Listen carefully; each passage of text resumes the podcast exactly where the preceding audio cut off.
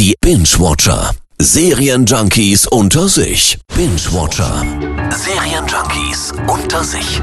Heute mit der Kollegin Saskia Neumann und der Netflix-Serie Outer Banks. Ein Ort, wo man entweder zwei Jobs oder zwei Häuser hat.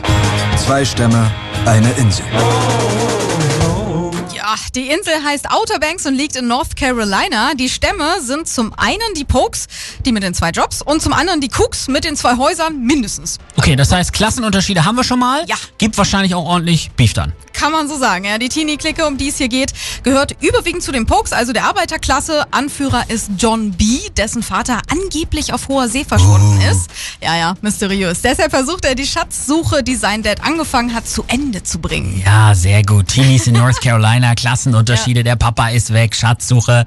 Äh, Drama ohne Ende, wa? Mhm. Ja. Bist du jetzt echt auf der Flucht, John B? Sowas in der Art. Ich bin auf Schatzsuche. Oh, scheiße, es ist dein Ernst. Ja, Drama Baby. Kurz gesagt, ganz ehrlich, kann man machen, muss man nicht. Teilweise absolut drüber und unrealistisch, also richtig schön amerikanisch. Aber es gibt auch ein paar düstere Szenen, finde ich ja ganz gut. Es gibt Tote, Verletzte, es geht um Drogenmissbrauch, häusliche Gewalt, jede Okay. Menge Intrigen, Geheimnisse. Also es ist schon spannend.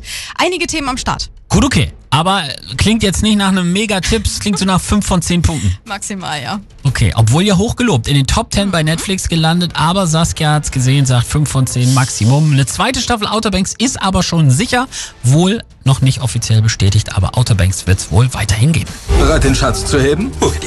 Binge-Watcher. Serienjunkies unter sich. Immer donnerstags in der Per Eggers Show.